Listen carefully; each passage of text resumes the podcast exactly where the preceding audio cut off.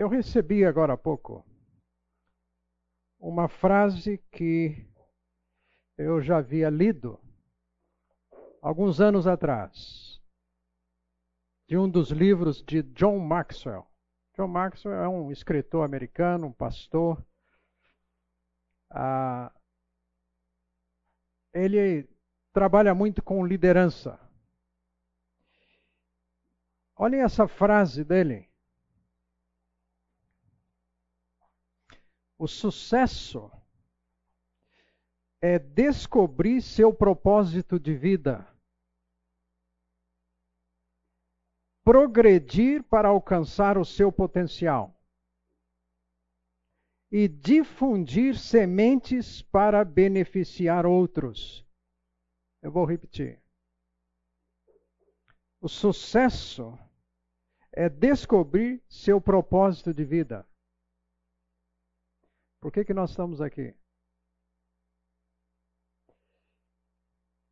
Deus nos criou, naturalmente para a glória dele, mas não só isso, ele nos salvou. Ele enviou seu filho. Com que propósito?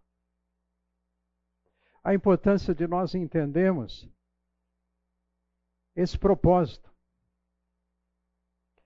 Ah, vamos falar sobre isso um pouquinho daqui a pouco. O sucesso é descobrir seu propósito na vida, progredir, fazer a nossa parte para alcançar. Bem-vindos, irmãos. Para alcançar tudo aquilo que Deus Coloca para nós nossos talentos, dons. Progredir nisto. Com o objetivo do quê? Também difundir isto, essas sementes, para abençoar outras pessoas. Essa frase ah, em outros momentos já me abençoou muito. E outras frases de John Maxwell, outras colocações dele nos seus livros. Vale a pena aproveitar da experiência desse irmão nosso uh, naquilo que é o seu trabalho, vamos dizer assim, seu ministério de encorajador, quantas colocações dele me trouxeram tanta coragem, tanto ânimo para continuar. Né? Ah, ele tem um dos seus livros é onde ele fala muito sobre medo. Medo. E é uma coisa que nós convivemos com isto constantemente. Né? Ah, nós estamos aqui, nesse grupo, reconhecendo que todos nós aqui somos discípulos de Jesus. Estamos aqui para aprender dele, caminhar com, com ele. E como até Adalberto orou, daqui a pouco estamos todos lá. É, esse é o nosso caminho. Pela volta de Cristo, ou se o Senhor é, tocar trombeta para cada um aqui de. É, pode ser um um dia para cada um, né? Não precisa ser todo mundo junto. O fato é que nós somos discípulos dele. E se nós somos discípulos, naturalmente nós estamos seguindo a ele. Ele falou várias vezes: se alguém quer me seguir, anda após mim. Paulo, quando fala aos Colossenses, diz assim: Assim como você recebeu a Cristo, assim você ande com Ele. É. A carta de Paulo aos Efésios enfatiza muito esse verbo, andar. Andar. Então, o desafio para nós no dia de hoje, gente, é andarmos com Jesus. Nós não estamos sós. Em momento nenhum estamos sós. Ah, e nisto é importante lembrarmos, gente, que ele não só está conosco, mas é um irmão mais velho nosso, primogênito entre muitos irmãos, como a expressão bíblica, que nos ama. Que nos ama. Deu propósito para a nossa vida. Ele veio, sua vida não foi fácil, foi uma decisão, nós já temos falado a respeito disto, uma decisão de vir, não somente ir na cruz por nós, pagar a dívida, mas há uma herança. Há uma herança. Falei semana passada que vários ensinos de Jesus sobre finanças foram vários foram resultados de perguntas que fizeram a ele justamente sobre herança. Lembra do jovem que a gente diz assim, o jovem rico? O que, que eu faço para herdar a vida eterna? Teve um outro teólogo, provavelmente um mestre da lei, vamos dizer assim, lá da, no contexto de, de Jesus, que fez a mesma pergunta, e essa está lá em Lucas 10, quando Jesus então vai falar sobre o que a gente conhece, o bom samaritano. Ele faz a pergunta sobre eu quero herdar a vida eterna, o que, que eu faço? Gente, maravilhoso para nós. Nós estamos aqui como transição. Não podemos nos apegar demais às coisas daqui sofrer com as coisas daqui, porque nós estamos aqui de passagem. Foi com Jesus e vai ser conosco. Vai ser conosco. Uns vão, a gente diria assim, foi cedo demais. Alguns parece, do nosso ponto de vista, que fica muito tempo aqui. Né? Tudo debaixo da soberania do controle de Deus. A gente pode querer apressar um pouquinho essa essa viagem. A gente pode apressar em alguns momentos até debaixo ainda do da sabedoria de Deus a nossa morte. Tem gente que então resolve é, entregar sua vida, se suicidar. Pode ser um cristão, Independe. Pode ser alguém que não conhece o Senhor. Mas dependendo daquilo que está vivendo, se envolve em certas coisas que aí acaba chegando a esse essa, a essa situação que a gente diz assim extrema. Uh, mas o foco, o propósito de Deus para nós de que nos é colocado, Romanos 8, Hebreus 12, é nós sermos como o nosso irmão mais velho, mais parecidos com Jesus. É importante guardarmos isto. Aquele texto tão conhecido nosso. Todas as coisas contribuem para o bem. É, a gente lê esse versículo, Romanos 8, 28, só que não leu 29 às vezes, não vai na sequência. E o texto vai dizer: tudo vai cooperar de fato para nós sermos iguais a Jesus, mais parecidos com Jesus. Tudo está debaixo do controle de Deus, mesmo quando nós não estamos entendendo nada, quando nós não gostamos do que estamos passando. Foi assim com Jesus. Foi assim com ele. Por que, que Jesus orava? Estava trocando informações com o pai dele, estava conversando. A gente sabe que ele era divino, mas ele se limitou. Então ele dependia também dessas conversas com o pai para saber ali, ó, para definir os passos. Então a gente não vai dizer que Jesus simplesmente fala: ah, hoje eu vou para Betânia, estou com vontade de almoçar lá com a Marta, com a Maria. Ah, não, eu vou então hoje andar de barco e quem sabe provocar um pouco de vento lá e aí depois eu vou comer um peixe lá assim meio sem rumo, meio aleatório. Não. Tinha propósito. E muito disso, gente. Ele então conversava com o pai. Propósito, propósito. Então é fundamental para nós olharmos para a Bíblia buscando conhecer mais quem é Jesus e os princípios de vida dele em todas as áreas. E a gente então tem aqui nesse encontro falado um pouquinho do seu estilo sobre como ele viveu financeiramente e aquilo que ele ensinou. Com certeza nesses encontros nós é, não conseguimos ver tudo, porque tem muito mais daquilo que Jesus de fato teve ministrando a, respeito. Mas a importância de nós prosseguirmos nisto. O meu propósito de vida, que Deus me salvou, é ser igual a Jesus. Por isso, ele disse assim: se alguém quer me seguir, a si mesmo se negue, tome a cruz diariamente. Esse é um princípio maravilhoso para nos livrarmos de medo, de ansiedade, é viver um dia após o outro, é viver agora cedo.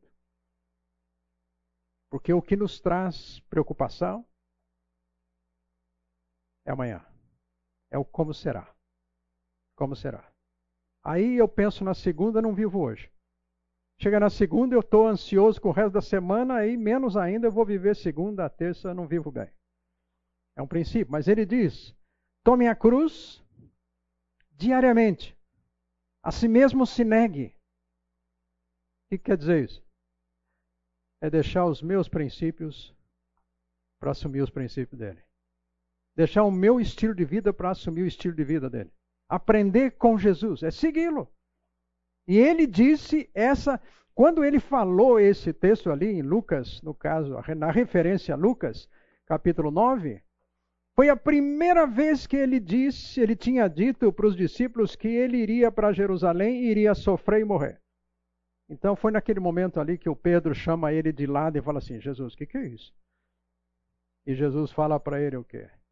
Olha, essa frase que você falou, Pedro, foi muito diferente da primeira. A primeira você foi ungido, mas nessa aqui, quem teve te espremendo para me causar dificuldades aqui foi o diabo. E aí ele cita, ele fala essa frase. Então o desafio para nós, gente, não é simplesmente viver prósperos materialmente nesse mundo. Não pode ser o seu foco de vida ser rico. O nosso foco de vida não pode ser simplesmente pensar o seguinte: eu vou viver de tal maneira que eu não vou ter dificuldades. Na minha velhice vai ser um sossego. Eu só vou viajar. Gente, não foi assim com o nosso Senhor. Você pode até fazer planos e deve. Nós vamos ver alguma coisa aqui a mais hoje. Não é errado fazer planejamento. Jesus faz até uma situação de alguém lá que vai construir uma casa e não planejou direito, a coisa ficou pelo caminho. E aí Jesus fala: Ó, que é que vão dizer de você por causa disso? Só que nós temos problemas, às vezes, com esses planejamentos nós.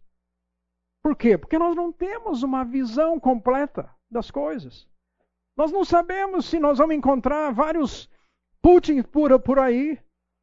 É, se nós não, não sabemos que, como é que vai ser, por exemplo, o nosso país aqui nesse ano político e os próximos. Podemos fazer planos. É errado? Não. Ah, mas eu ando pela fé. A fé não é burra. A fé é inteligente. É uma decisão de confiar em Deus, nos planos dele, não nos meus. Eu posso, gente, colocar assim a minha listinha ali, beleza. E simplesmente o Senhor vem e puxa minha folha. Ele muda tudo. Então, fundamental para nós, essa confiança de que os planos dele, o propósito dele está acima dos meus. Entrega o teu caminho ao Senhor. O que ele fala para nós? É, pega a sua folha, entrega. O Senhor vai ver se é compatível com os planos dele. Eu não entrego para dizer, Jesus, olha, o negócio é o seguinte, está aqui, ó. Esses são os planos. Por favor, me abençoe neles. Só que a gente mais ou menos vive assim. Vive dessa maneira. Os nossos planos vão dar certo.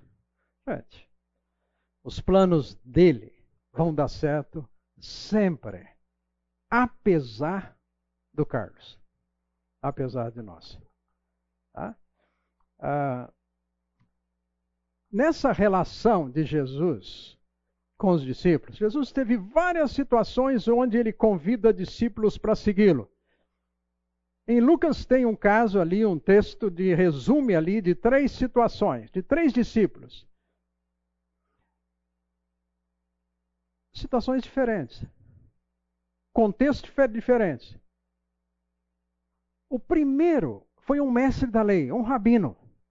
Encontrou Jesus, estava lá andando um pouco com Jesus, aí chega uma hora ele falou assim: Olha, eu vou com o Senhor para qualquer lugar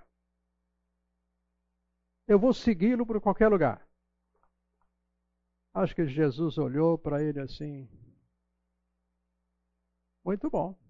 Fico feliz por isso. Mas deixa eu dizer uma frase para você um pouquinho. Todo mundo tem cama. Os passarinhos, as raposas, mas o filho do homem não sabe onde vai dormir cada dia não sabe onde vai encostar a sua cabeça. Tá? O que Jesus está, está dizendo? Você quer me seguir? Não prometo para você conforto, comodidade. Porque o que eu vivo talvez não seja, não é o mesmo colchão que o seu. Não sabemos o que o, esse mestre da lei fez. Mas o fato é que Jesus deixa claro para nós que não necessariamente a nossa vida, gente, será de comodidade, mas será da presença dele conosco sempre. Isso que é importante. O Senhor é o meu pastor. Gostamos do Salmo 23. Mas é Ele que é o pastor. E é Ele que pode nos conduzir diante de vales de sombra de morte, diante de mesa de inimigos, mas Ele diz assim: certamente eu vou estar com você com fidelidade e bondade todos os dias da sua vida. Então, o que eu preciso, que nós precisamos ao seguir a Jesus, gente, é reconhecer todo o senhorio dele, toda a nossa entrega a ele. O nosso foco de vida não pode ser aquilo que ele diz lá no sermão, que a gente diz, Sermão do Monte. Você não pode ter dois senhores na sua, na sua vida. Ou é o Senhor, ou é grana, ou é mamon. Tá? Não posso viver a minha vida em função da vida material, dos recursos materiais. Mas ele, no mesmo contexto, ele diz assim: Você vai me buscar em primeiro lugar, meu reino, e eu vou acrescentar na sua vida. Eu vou dar a você o que eu julgo que é necessário, oportuno, significativo para você cumprir o propósito de vida que eu tenho para você. Isso é segurança para nós.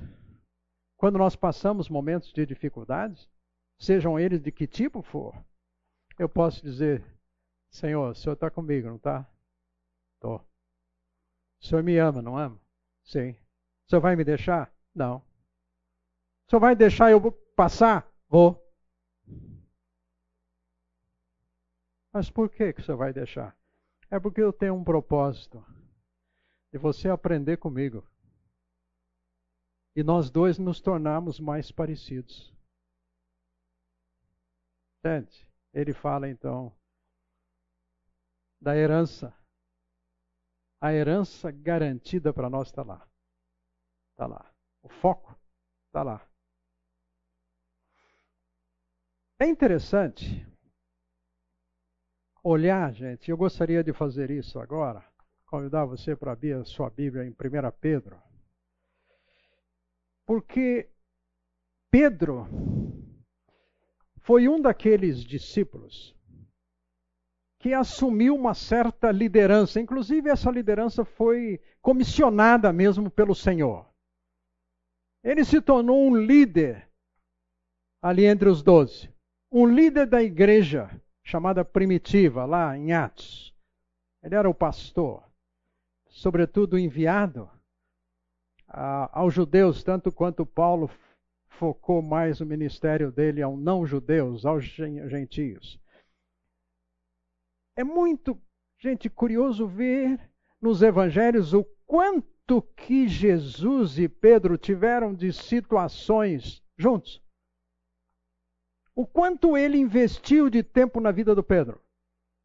E o próprio leitor, escritor, mostra justamente isso. Várias situações assim maravilhosas, onde é, os dois estão juntos. E Pedro está aprendendo. E quando nós lemos então, gente, a carta de Pedro, ele escreve duas. E eu vou ler, nós vamos ler aqui no capítulo 5.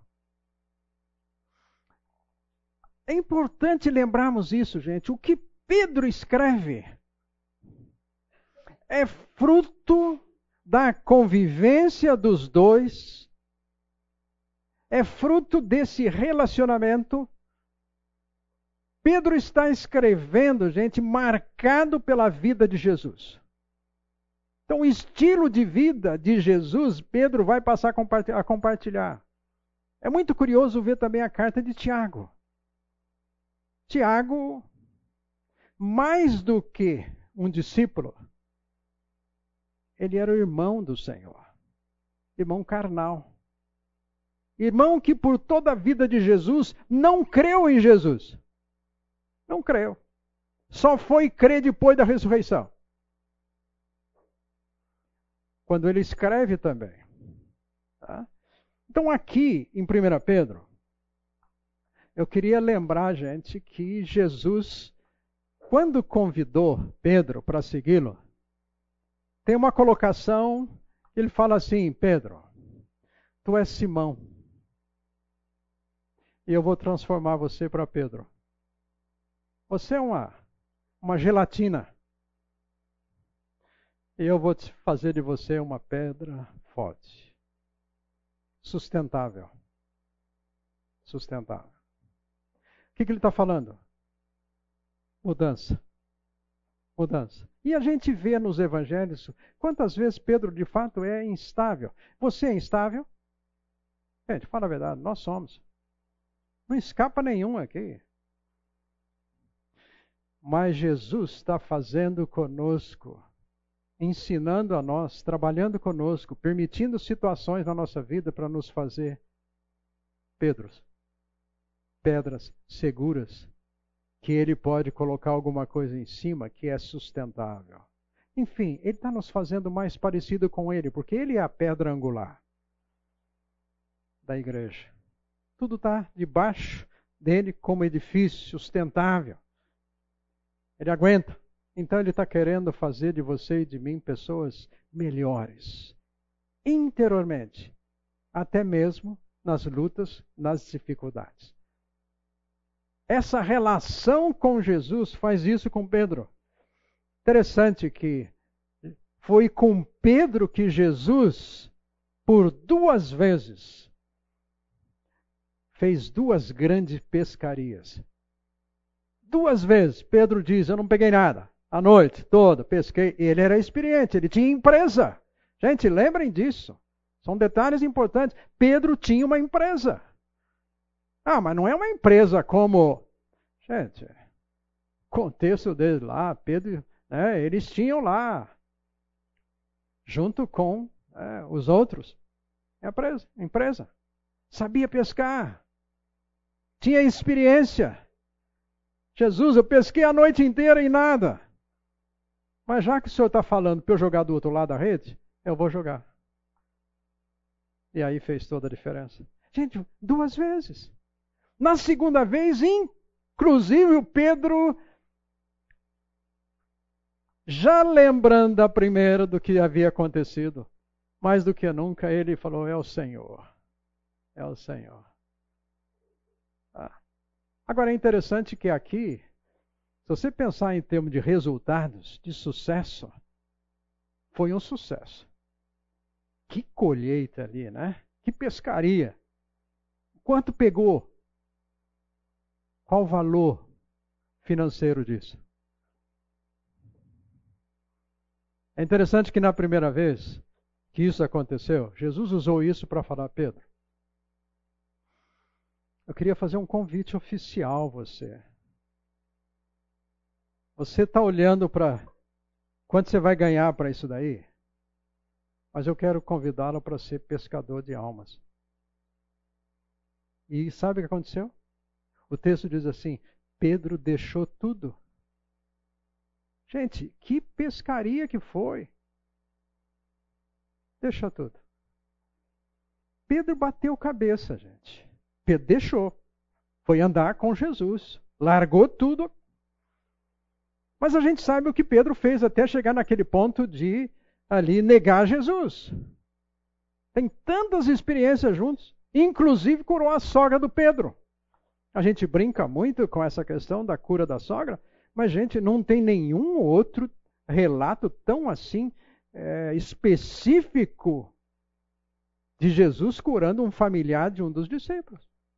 Foi até a casa, foi lá, deu atenção para o Pedro, para a sogra, curou, Pedro não podia ter negado Jesus como negou daqui. De jeito nenhum. Você e eu não podemos negar. Eu não posso, gente.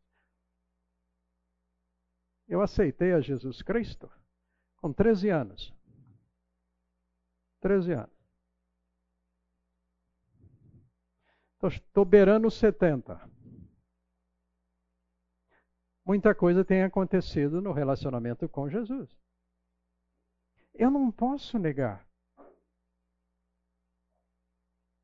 Mas será que eu vou negar? Eu tenho que contar com essa possibilidade. Por quê? Porque eu sou falho. A Heidi casou pensando que eu era um santo. Mas nesses 49, né? Quase. E casados, ela descobriu, gente, que eu era um pecador ficou decepcionada com isso. Puxa, aquele príncipe. Ela viu que já não era mais, não. É? Sabe aquele momento assim da cerimônia que eu estava lá na frente e tal, me sentindo, né, tal, grandioso assim. Eu olho assim e vem vindo a princesa. Gente, depois, já na segunda-feira, eu descobri que não, não, Gente, foi depois, gente. Eu falo na segunda-feira, a gente vai descobrir que já não é mais. Aquela santa, aquela pessoa assim que o texto bíblico fala que veio, se você casou, você ganhou uma bênção especial do Senhor. Hã? Agora a gente não sabe se vem com, com cesto junto assim, com abacaxi, com quiabo, vem tudo, né? Vem no pacote. Gente, Casamento é a união de dois pecadores. Por isso a gente não pode ficar exigindo do outro mudanças. Nós vamos deixar que o Pai que deu, ele faça as mudanças no outro. Tá? Agora, a segunda vez que Jesus fez essa multiplicação para Pedro foi num outro contexto após ele ter negado. Foi um momento de renovação. Jesus vai a ele e faz o que fez para falar: Pedro, eu sei. Eu sei quem você é. Eu sei que você não consegue. Mas eu confio em você. eu quero colocar diante de você uma responsabilidade que eu não estou dando para ninguém. Pastorei as minhas ovelhas. Jesus falou para ele três vezes isso, repetiu três vezes, para ele não esquecer, não. Para reforçar mesmo o amor do Senhor por ele. Gente, isso é conosco. Nós vamos tomar decisões erradas na nossa vida, inclusive financeira. Mas eu quero dizer para você: não pare por isso. O mundo não acabou. O Senhor ainda vai olhar para você e para mim e dizer assim: olha, vamos lá. Vamos lá, você está caminhando comigo para se tornar mais parecido comigo. Então ainda tem tempo. Nada de ficar se martirizando por situações erradas, decisões passadas. E sabe que a gente vai confiar, gente, na graça de Deus. E aqui agora que nós vamos ler o texto, 1 Pedro, onde nós vamos olhar para esse texto aqui, para esses versículos. Gente, eu quero então concluir os nossos estudos aqui dizendo que o seu sucesso financeiro, o seu bem-estar financeiro, tem que ser fruto da graça de Deus. Você pode fazer o que você quiser. Deus vai ter que intervir graciosamente e poderosamente na sua vida, para através daquilo que Ele dá para você nas suas mãos, e você, como mordomo, vai usar isto como aquele homem que foi lá e multiplicou os seus talentos, e o Senhor vai dizer: servo bom e fiel, eu só te dei um pouco e você soube usar, então olha, eu vou te dar mais no meu reino. Então, os recursos aqui, gente, o que Deus nos dá aqui, o que Jesus nos dá, é para Ele usar visando nos dar mais no seu reino. Então nós vamos usar, procurar com sabedoria, usar o melhor que podemos, com os princípios que temos aqui na Sua palavra. Então eu vou ler aqui, no capítulo 5 de 1 Pedro, mes... o versículo 5. Da mesma forma, jovens, sujeitem-se aos mais velhos. Sejam todos humildes um, uns para com os outros, porque Deus se opõe aos orgulhosos, mas concede graça aos humildes. Portanto, humilhem-se debaixo da poderosa mão de Deus, para que ele os exalte no tempo devido. Lancem sobre ele toda a sua ansiedade, porque ele tem cuidado de vocês. Estejam alertas e vigiem. O diabo, inimigo de vocês, anda em derredor como leão, rugindo e procurando alguém que possa devorar. Resistam-lhe Permaneçam firmes na fé, sabendo que os irmãos que vocês têm em todo o mundo estão passando pelos mesmos sofrimentos. O Deus de toda graça, que os chamou para sua glória eterna em Cristo Jesus, depois de terem sofrido durante um pouco de tempo, os restaurará, os confirmará e lhes dará forças e os porá sobre firmes alicerces. A ele seja o poder para todo sempre. Amém. Gente, o que, que eu quero nesse texto aqui salientar para nós? Você quer promoção? Você quer melhorar de vida? Queremos. Queremos. Se você está ganhando 30, se o patrão aumentar para 40, você não vai reclamar. Você vai chegar aqui e falar assim: gente, vocês não sabem a benção que eu tive essa semana. O meu patrão.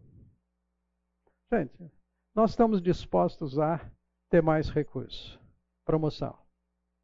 Não há dúvida disso. Tá? Deus sabe promover, sabe dar mais para você e para mim. É Ele que vai dar. E eu não posso confundir isto, gente. De onde vem? Se vem de Deus ou se verdadeiramente vem do diabo eu vou ter que fazer a escolha. Há princípios para isso. Que recursos eu quero? Então eu gostaria de lembrar, gente, aqui, que isto é graça de Deus, é iniciativa de Deus. Ele já fez isso enviando o Filho. Quanto mais ele diz em Romanos 8 as outras coisas. O dia a dia, o suprimento.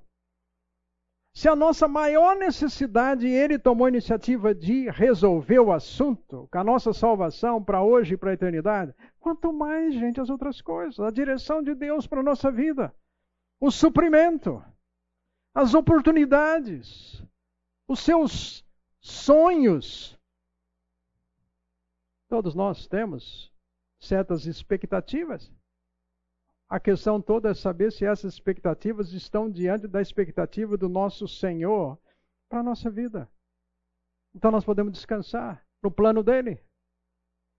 Então é importante sabermos, Deus, que essa promoção vem de Deus. Eu queria lembrar, gente, aqui, que essas promoções têm então o tempo de Deus. Nós vemos aqui que no versículo número 6. Humilhai-vos debaixo da poderosa mão de Deus, de Deus para que ele os exalte no tempo devido. Tem hora. Promoção tem hora. Ganho melhor tem hora. Lá no versículo 10, ele vai dizer: O Deus da graça, que vos chamou para a sua glória eterna. Gente, o foco está lá, não está aqui. Depois de terem sofrido durante um pouco de tempo, ele vai fazer o quê? Restaurar, confirmar, dar forças, porá sobre firmes alicerces.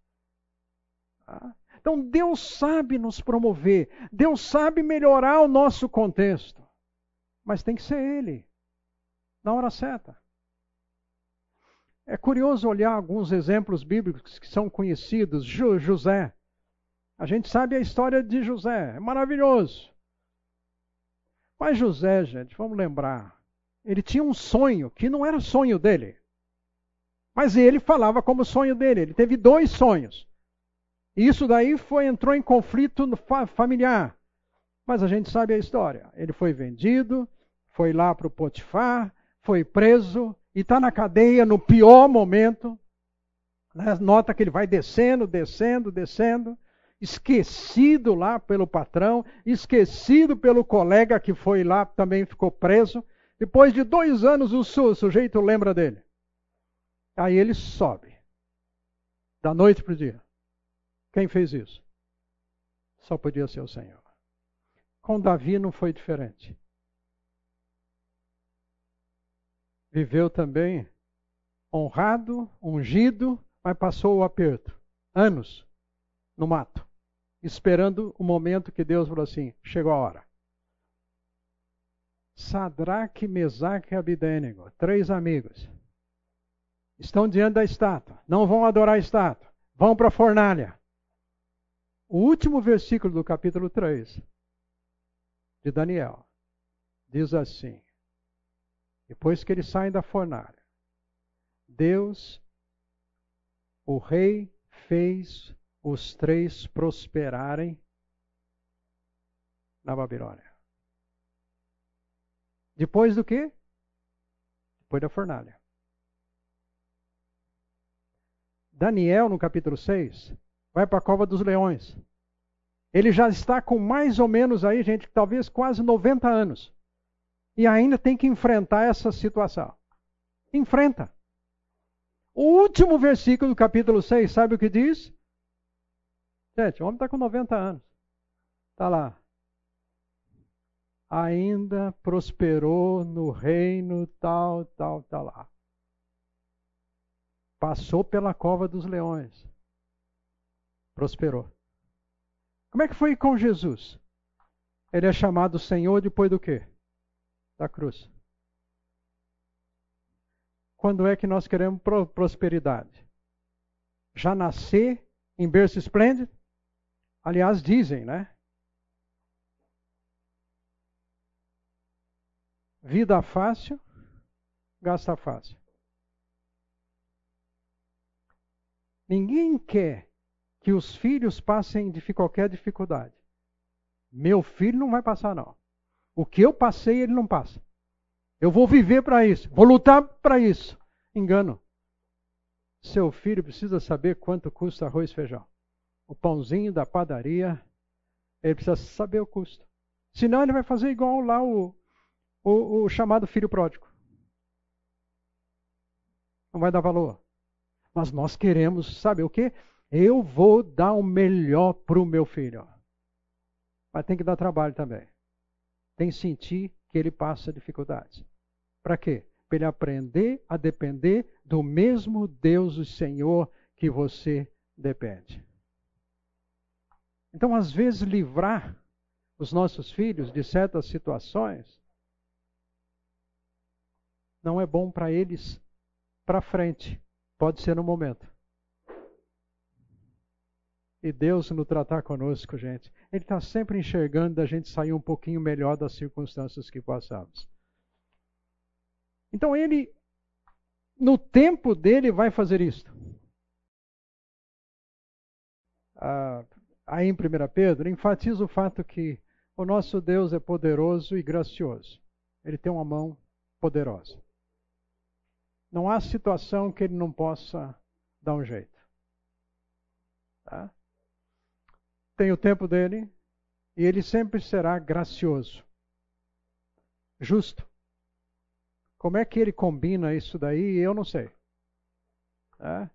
Eu tenho a minha justiça. Às vezes eu acho que Deus é mais um pouco devagar. Tá? Principalmente para bater nos outros. Comigo eu peço para ele tenha misericórdia. Seja longa e a sua graça. Tá? Mas, gente, esse texto aqui, nós estamos falando de sermos iguais a Jesus. Aprendemos o estilo de vida de Jesus, o ensino de Jesus. E ele vai dizer aqui algo que é muito é, importante no nosso entendimento de nos parecermos com Jesus quando ele diz que Deus resiste aos soberbos, mas dá graça dele para os humildes. Humildade é alguma coisa que Deus quer ver em nós. Deus não abre mão de que nós, como seus filhos, sejamos humildes. Por quê? Porque essa é a característica eu diria que foi fundamental para Jesus vir, para estar entre nós. Filipenses 2 diz isso a respeito dele. Nós olhamos um pouco sobre a vida de Jesus, alguns acontecimentos, e ali então diz que, por causa de humildade, ele se tornou como um de nós, para viver como, como nós. E viveu simples, humilde. Então, ele vai querer produzir em nós, gente, esta mesma característica, humildade. O que, que é humildade? Eu vou definir assim, gente, não é uma palavra fácil de definirmos. Mas quando nós olhamos para Jesus, isso nos ajuda a olhar o exemplo dele. Então eu diria que humildade é não pensar em nós, é pensar no outro.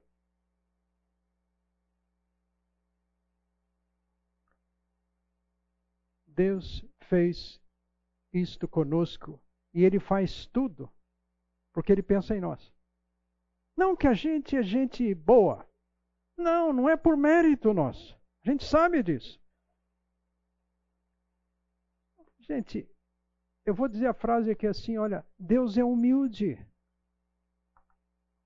Na grandiosidade dele, ele é simples. O nosso Deus e Pai é arroz com feijão, gente. É pastel de feira.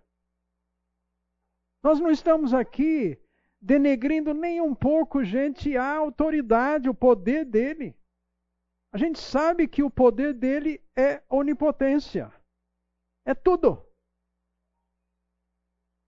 Só que ele não se envaidece disso. Nem conosco. Ele não fica dizendo para você e para mim: você viu o que eu tenho? Você já notou as carruagens que eu tenho aqui assim? Olha, uma delas eu usei para buscar o Elias. Mas você está vendo aqui, ó, eu tenho um monte de empregado aqui, assim, ó, multidão. Coral aqui em cima não falta. Deus não precisa disso. Jesus não precisou disso. Eu também não. O estilo de vida dele vai ser o meu. Então, quando ele está querendo aqui produzir, ele está falando aqui, sejam humildes. É porque Jesus foi assim. Então eu vou olhar para os recursos financeiros e se Deus me der, gente, muito, não tem problema. Mas eu não vou me orgulhar disso. Foi graça de Deus. Ah, mas eu trabalhei para isto. Eu planejei para isto. Quem te deu cabeça para planejar? Quem te deu motivação para planejar? Quem te deu sabedoria para planejar? Vem dele. A honra é dele. Como diz o texto aqui, o poder é dele. Foi ele que fez. Então o desafio para nós é pensarmos, gente, por que, que eu quero mais um pouquinho? Tem que ser para Deus usar mais esse pouquinho que Ele me coloca às mãos. Então é importante reconhecermos que Ele está trabalhando conosco isto. Jesus está trabalhando conosco, gente, para termos esse coração simples, humilde, não apegado, esse coração generoso, disposto a viver em função do outro. Aqui pode ser dentro de casa, pode ser com irmãos, pode ser com amigos, pode ser com a igreja. A visão é: eu, o Senhor vai me dar recursos, vai me dar cabeça, vai me dar sabedoria, oportunidades para olhar para outras pessoas. É importante isso. Então, por isso Jesus tem uma frase a respeito dele que não necessariamente ele falou assim, exato como essa frase que está lá, que o apóstolo Paulo fala, e ele fala do exemplo de Jesus, da vida dele, e ele fala assim: mais bem-aventurado é dado que receber. Ele fala nas bem-aventuranças. Mas essa frase é muito mais do apóstolo Paulo do que de fato que Jesus tenha dito isso. Ele viveu isto. Viveu. Tá? Lembra quando Jesus passa aquele período ali que a gente chama das tentações? Ele está com fome. 40 dias em jejum. Por que, que ele não multiplicou pedra em pão? Ele podia fazer? Claro. Estava com fome? Estava. Por que, que não fez? Gente, humanamente falando, ele não pensou nele. Por quê? O primeiro milagre que ele fez, logo em seguida, foi num casamento. E o que, que ele fez no, no casamento? Ficou lá. Até a hora que a Maria chegou, sua mãe falou assim: ó, acabou aí, né? Acabou o vinho. E ele multiplica, transforma água em vinho. Gente, e foi vinho do bom. Né? Por que, que ele fez? Por que, que ele multiplicou pães, peixes e fez tanta coisa pelo, pelos outros? Porque ele falou: Eu vim para dar minha vida, eu vim para dar para os outros o melhor, inclusive uma herança eterna. Esse foi o alvo dele. Então, na hora que ele olhou para si mesmo, ele falou: Eu não preciso acumular para mim. É o que é um texto que a gente já leu aqui. Não é a visão de acumular para nós quanto eu tenho, porque sabe como é que é? A vida é difícil, eu não sei o futuro. Então, gente, esse foco é enganoso para nós. Eu posso pensar no futuro, eu devo pensar, eu planejar. Não é errado isso. Mas eu não posso colocar nisso a minha dependência, a minha segurança. Porque aí o Senhor já não é mais o meu pastor. Que diz: nada faltará. Gente, ele pode simplesmente tirar. Por quê? Porque eu não tenho humildade para receber, nem humildade para dar. Então ele vai resistir o soberbo. Então o foco que o texto mostra para nós é sermos iguais a Jesus. E ser igual a Jesus é ser simples. Eu não preciso ficar contando para os outros das minhas grandes realizações. E normalmente a gente aumenta um pouquinho, supervaloriza. Eu lembro, eu, como a Alice que está aqui, é esportista, Alice. Gosta de um futebolzinho, né, Alice? Jogou bola lá nos Estados Unidos. Eu também joguei um pouco. fiz uma besteira na vida quando eu era lá, jovem. A minha cidade tinha um time, gente, e eu joguei nesse time. Futebol. Jogava basquete também. Mas joguei nesse time. Sabe qual é o nome do time? Gente, terrível. Eu não tinha cabeça. Esporte Clube Corinthians Casabranquense. Corinthians, gente. Gente, eu sou amigo do Adalberto aí, então. Ah, a gente. Eu fui uma vez jogar basquete. E aquele dia a mão, a gente diz assim, a mão estava boa. Chegou no outro dia, encontrei um, um irmão em Cristo, um, um missionário americano, e falei assim para ele: Jorge, você não sabe, você não estava lá ontem, mas você não sabe como caiu. Caía tudo. Aí ele falou assim, só para mim. Provérbios 27, 2. Gente, eu falei, ixi, já vem chumbo grosso aí do Senhor. Aí eu fui ler, né? Bom discípulo do Jorge. Seja o outro que te louve, não a sua boca.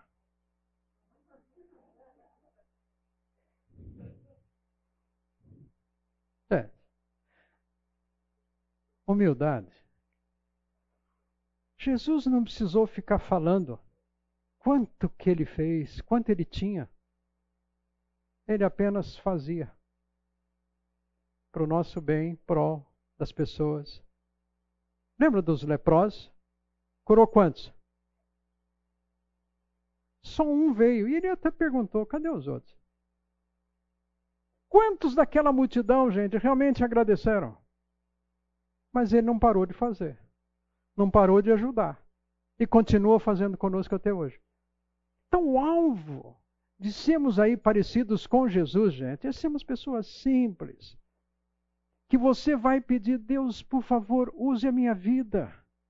Se o Senhor me der recursos, use isto, Senhor. Se o Senhor me der talentos, use, Senhor, use a minha vida, não há outra razão. Porque o meu Senhor veio para isso. E não foi fácil para ele.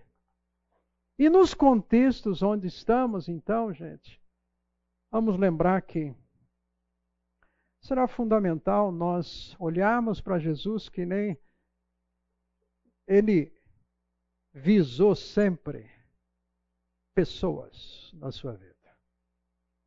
Pessoas. Deus me use na vida de pessoas. Nos relacionamentos. Me use, Senhor. Não me deixe enferrujar, não. Não faça de mim alguém inútil que você vai botar na prateleira. Senhor, eu quero ser aquele instrumento que o Senhor vai trabalhando comigo mais parecido com o Senhor. Pode me usar como o Senhor deseja, para a glória do Pai, não para a minha glória, não para o meu nome aparecer, é? não para colocar o meu nome lá assim, nome de rua, ah, tá vendo? Não, não precisa isso. Mas lá está sendo reconhecido, cada copo d'água, cada atitude, ele está vendo. Ninguém viu, não faz mal, ele está vendo. Ele já falou que está vendo. Então eu posso fazer, fazer isso. Uma outra aplicação aqui desse texto que eu queria chamar a atenção, muito prática, importante, isso aconteceu essa semana. Ele nota que ele diz aqui: vocês mais jovens, Sejam os humildes uns para com os outros. Essa humildade aqui é para todos nós. Para mim, Carlos, quase 70 anos. Sabe o que ele está dizendo? Saiba ouvir conselhos. Os mais velhos, os mais experientes. Eu falei aqui semana passada. Maridos, vamos fazer negócio? Ouça a esposa. Ouça a esposa. Ouça a esposa. Nós precisamos saber ouvir quando vamos fazer negócio. Quem sabe fazer negócio? Quem tem experiência disso? Eu, gente, eu não sou uma pessoa, eu não sou negociante, eu sou pastor, gente. Eu quero ler na Bíblia. Quero ver aqui o que está aqui. Poder ministrar isto. Então eu preciso saber ouvir, por exemplo, pessoas aqui que nem o Adalberto. Marcelo, que eu já falei aqui, que deu o curso aqui há dois anos atrás, também sobre finanças, dentro de um outro foco, de provérbios. Então nós precisamos ouvir pessoas. Homens, nós precisamos ouvir pessoas. E para mim foi maravilhoso essa semana. O Isaac não está aqui hoje, mas vou citar o nome dele. O Isaac está num momento fazendo mudanças na sua vida financeira. Empresa, mudanças, Rosana tudo mais estão ali e tal. E vendeu uma casa. Agora, o que, que eu faço? Gente, aconteceu uma coisa para mim maravilhosa. Sentamos com Adalberto. Isaac, o filho, eu, para trocar ideias do que fazer. Não sei se o Isaac já, já sabe o que vai fazer. Saiu ainda mais para conversar com a Rosana. Mas estava lá com o filho. Gente, todos nós trocando informações, pensando juntos, o que, que a gente pode fazer aqui? Nessa situação, nesse quadro. Gente, isso é humildade. Adalberto tem uma empresa que trabalha nessa área. Adalberto, por favor, é, não é empresa, é ministério. É ajudar outras pessoas a viverem melhor no seu negócio imobiliário. Ed, isso é bênção. Terminamos a reunião orando juntos. Senhor, por favor, nos mostre.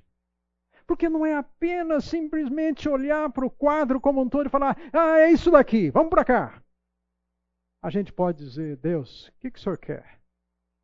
Esse é o melhor?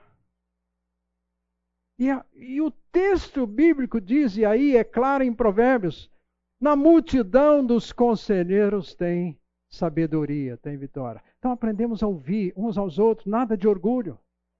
A gente ouve muito que os jovens de hoje simplesmente já entram para as empresas assim, ó, querendo subir. Ah, meu pai já está velho, ultrapassado, tal, coisa assim, e outros assim, né? Os de cabelo branco aqui, tudo, tal. E já está. Não...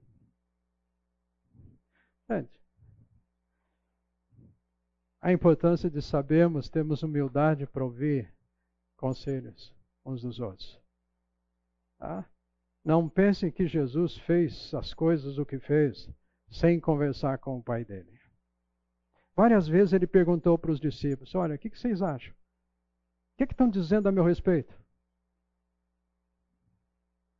Ele não precisava, mas humildemente fez. Então a importância, gente, do corpo de Cristo, da família de Deus, seja coinonia, seja relacionamentos, nós sabemos ouvir uns aos outros, valorizar isto.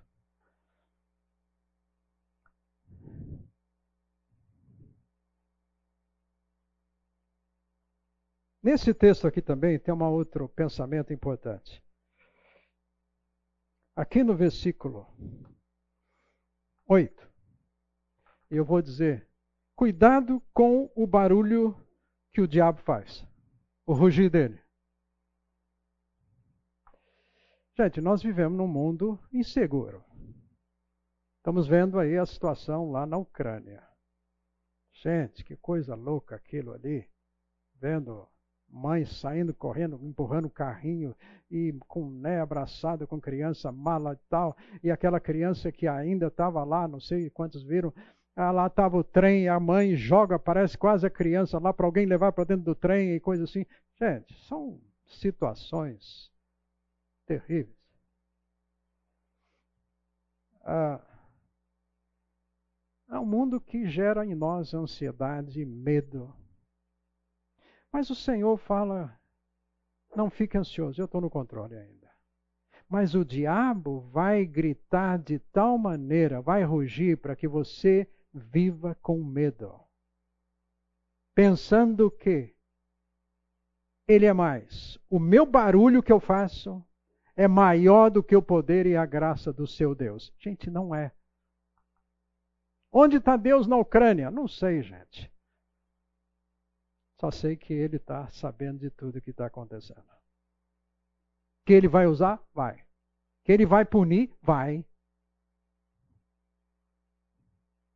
Ah, como eu gostaria que né, algumas coisas acontecessem lá. Mas é a minha justiça. É minha justiça. Deus sabe tratar disto. Eu não preciso me impressionar com o urro desse leão. Que eu tenho já, nós já temos o leão de Judá.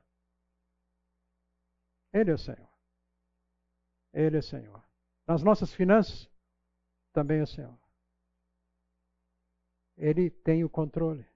Agora, ele vem dizendo aqui no versículo número 7: lance sobre ele toda a sua ansiedade, porque ele tem cuidado de vós. Jesus falou sobre ansiedade lá em Mateus 6. Eu não posso mudar situações. Jesus falou assim: não ande ansioso, você não pode mudar uma vírgula. Você não pode mudar nada. Eu posso. Aí ele usa, Jesus usa a ilustração. Olha os lírios do campo, olha as aves. Gente, Jesus está fazendo isso, está alimentando aves, está cuidando da natureza. Desde quando? Gente, ele é especialista nisso. Aí ele fala assim ainda: olha, deixa, eu sei cuidar dos passarinhos. O Salmo 104, se não me engano, vai dizer assim que Deus alimenta cada peixe, gente. Como é que é? Cada lambarizinho. Ele sabe fazer isso com cada um. Quanto mais nós, ele diz assim, que eu amo vocês, homens de pequena fé. Então, nota, o que nós precisamos, gente, é olhar e reconhecer o tamanho do poder e do amor do nosso Deus. Não o tamanho do inimigo. Para eu sentir acuado, com medo, medo, medo. Eu não preciso. Eu sinto o vento bater. Mas eu posso olhar para os montes, de onde me vem o socorro vem do Senhor, que fez o céu e a terra. Ele é maior. Ele é maior. É igual aquela irmã que diante de um terremoto, velhinha ali, fiel, ela andando sobre os escombros, alguém perguntou para ela assim: Mas por que, que a senhora está cantando e está aí tá demonstrando certa felicidade diante de um quadro desse? Ela falou assim: é que eu vejo que o meu Deus pode chacoalhar o mundo. Eu posso ver desgraça só, mas eu posso ver a autoridade de Deus, o poder de Deus. Gente, o texto aqui diz assim para nós: o diabo anda rugindo, procurando a quem ele pode pegar. Resista firmes na fé, sabendo, resista firmes na fé. Gente, a forma de resistirmos a uma atuação inimiga no nosso contexto, gente, é fé. Fé, o que, que é fé? Fé é crer nas possibilidades de Deus. Sem fé é impossível agradá-lo. O meu Deus pode. Se ele vai fazer agora, eu não sei. Mas que ele pode, pode. Ele pode abrir uma porta, trabalho, mudar uma situação, pode. Que hora que ele vai fazer? Eu me submeto àquilo que ele tem de melhor. No tempo dele, no tempo oportuno. E nesse tempo, ele vai estar produzindo aqui em nós, gente, em nós. Ele está nos fazendo pessoas melhores de dentro para fora, não é de fora para dentro. Então eu posso confiar nele. E sabe, eu confio, o medo, ó. 1 João diz sobre o medo. Não há compatibilidade entre um amor e o medo. Ele diz: a fé no amor dele lança fora o medo. O medo, ele diz, gera em nós castigo. Pânico. Sabe de onde vem doença de pânico? Pânico é resultado do medo. Eu vejo as coisas. Ah, vai acontecer comigo. Comigo dá tudo errado. Eu vou assumindo isso. O receio do que Deus pode fazer. Gente, eu não posso duvidar do amor dele. Romanos 8 diz: Se Deus é por nós, quem será contra nós? Nada e ninguém. É o que ele vai dizer no final, né, no restante do capítulo 8. Nada pode nos separar do amor de Deus. Nada. E se eu já dei, ele ainda fala assim, Paulo, e se eu já dei Jesus graciosamente, quanto mais as outras coisas que eu vou dar também graciosamente.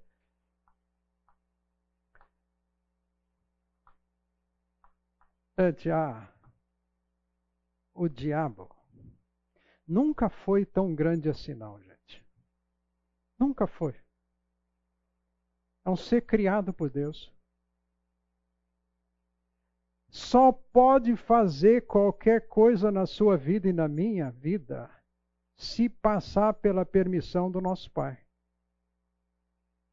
E se o Pai permitir, ainda com limites. E se o Pai permitir, o Pai vai fazer com que você e eu saiamos dessa experiência melhor do que entramos nela. Esse é o alvo dele. Então eu não preciso ficar com medo do diabo. Mas também não vou falar para o diabo assim, ó, diabo, vem cá. Bem quente que eu estou fervendo. Não. Não vou gastar o meu tempo com o diabo deixa já que a Eva fez lá, né? Coisa assim. Adão, ficaram conversando. Ele tem boa lábia. Gente, então ele vai provocar, como fez com Jesus, a tentativa dele lá com Jesus, aquelas chamadas tentações. O que foram aquelas tentações? Foram tentativas de fazer Jesus tirar o foco, cair e ele vai fazer. O texto bíblico está aí para nós. Tentou ele na questão do, do jejum, na questão do pão. Ele diz: não, ele diz: olha, não só de pão vive o homem. Aliás, é um estudo muito interessante na Bíblia. É sobre comida. O quanto a comida pode ser bênção ou pode ser maldição na nossa vida. Problema, alimento. E desde o Éden isso já está acontecendo. Foi só uma frutinha lá. Comida. Cobiçou. E Jesus então disse: agora não é hora de comer. Aliás, ele falou isso várias vezes. Os discípulos teve momentos até que trouxeram comida para ele e ele falou assim: espera um pouco. Tem certas decisões na nossa vida, gente, que a questão é: espera um pouquinho. Espera. E é duro para nós esperarmos. Tem dificuldade de esperar? Leia o Salmo 37. Maravilhoso sobre a questão de esperar. E esperar, gente, a herança chegar. Está lá, Salmo 37. Está cheio de versículo lá falando sobre herança. E é do Salmo 37 até que Jesus citou uma das, uma das bem-aventuranças. Bem-aventurados mansos, por quê? Vão herdar. Texto tirado lá do Salmo 37. Então o que, que eu vou fazer? Quando tentado, o que, que a Bíblia diz? Essa semana alguém não está podendo vir aqui nos nossos estudos e está ouvindo áudios, então, aí pela internet, está sendo gravado. Aí me fez uma pergunta assim, Carlos, o que, que a Bíblia diz sobre vida cap? O que é vida cap? Boldrine. Compra. Você vai ajudar o Boldrine. Carlos, está certo ou errado? O que, a Bíblia diz? A Bíblia não diz nada sobre vida cap. O contexto nosso hoje.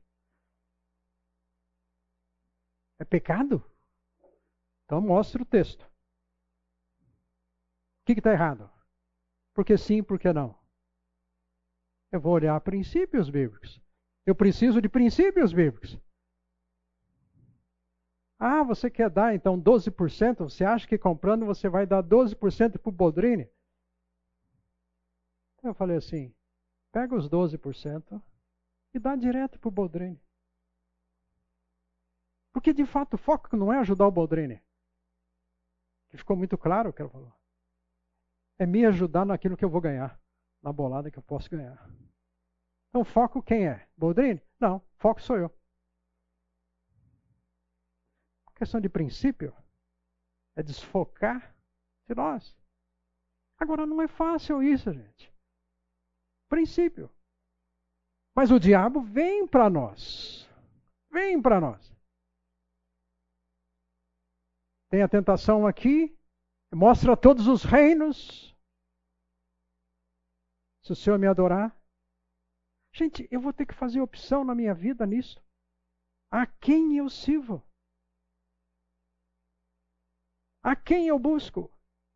Por isso o Senhor falou assim: busque-me em primeiro lugar e o meu reino, e as outras coisas virão. Eu vou dar. Sabe por que, que Deus fala assim? Porque se nós o buscamos, gente, ele avaliou nosso coração e ele sabe que ele pode dar mais para mim, porque eu não vou me orgulhar disto. Eu não vou achar que eu então isso tudo é mérito meu.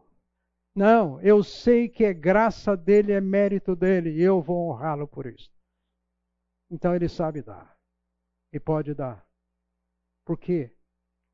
Gente, os recursos, já falamos, tudo que Deus nos dá, não só questões financeiras para Deus usar. Você tem um dom espiritual, vai usar. Você não pode conviver num contexto de igreja e não ser útil nesse contexto. Precisa servir. Precisa abençoar outras pessoas, que nem a frase que falamos aqui no começo, então, é para justamente compartilhar suas ideias, o que você pode, como é que eu posso ser usado.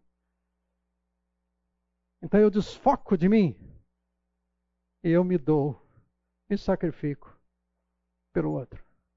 Foi o que Jesus fez por nós, gente. Não olhou para ele, mas olhou para nós. Nós estamos aqui hoje porque há dois mil anos atrás ele fez algumas coisas, sobretudo a cruz, para que nós pudéssemos estar aqui e viver bem com esperança, sabendo que ele está conosco o dia inteiro hoje. Tem a outra tentação, que o texto coloca dessa forma, quando ele subiu no pináculo esse é o Salmo 91. Citação de lá. Aqui agora até o diabo está citando a Bíblia. Cita. Pula.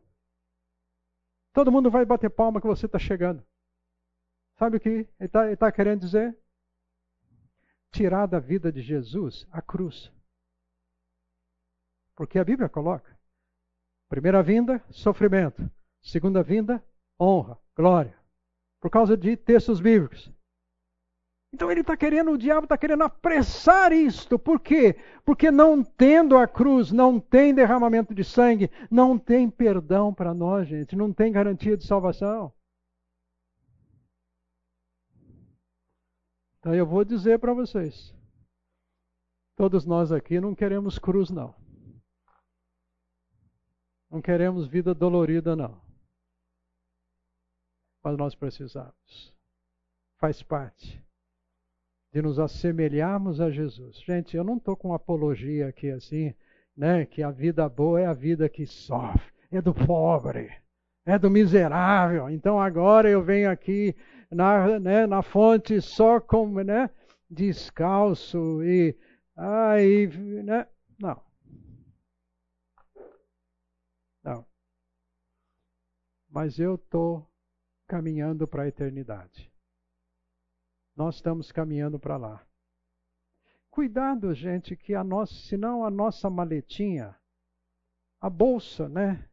Vamos dizer assim, a bolsa de vocês mulheres, não carregar demais coisas assim que, né? Tem tudo para todos os momentos assim, fica muito pesado.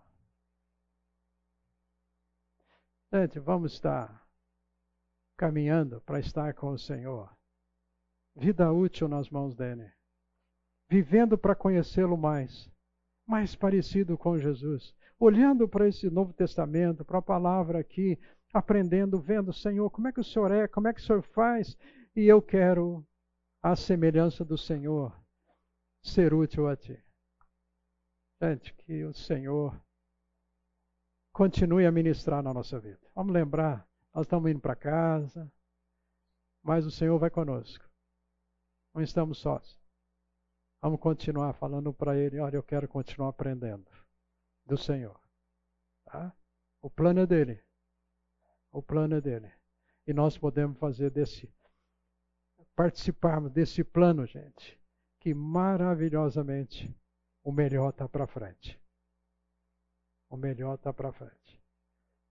Na conversa com um desses discípulos, Jesus diz assim: ninguém que põe a mão a mão, ninguém que põe a mão no arado, olha para trás. É apto para o reino. Esquecendo-me daqui das todas as bobagens que eu já fiz. Filipenses, Paulo fala: prossigo para o alvo, para o prêmio que está lá na frente. Que Deus nos abençoe. Vamos orar? Pai amado, obrigado porque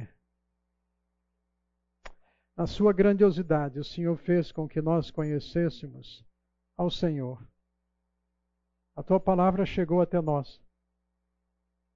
Senhor, obrigado. Porque o Senhor fez o que não podia fazer. Um plano de substituição do nosso pecado através do seu próprio filho. Foi por amor. Só amor, só graça. Então, Senhor, obrigado. Porque o Senhor fez habitar em nós ainda o Espírito Santo e ele nos ensina, ele nos orienta, ele fala conosco, ele nos encoraja. Ele nos ajuda a aprender da tua palavra, nos coloca num contexto de corpo, de igreja, Ó oh Deus, obrigado por isso. Obrigado pelos meus irmãos amados aqui, Senhor. Os abençoe no dia a dia deles, ó Deus. Eu não sei as suas lutas, mas como é bom saber que o Senhor sabe. E o Senhor sabe tratar com cada um de, de nós, de forma pessoal. E vivemos todos aqui juntos, Senhor, para a eternidade com o Senhor. Obrigado porque tudo isto não é uma esperança vazia mas é uma certeza baseado nas tuas promessas e não simplesmente nos nossos desejos.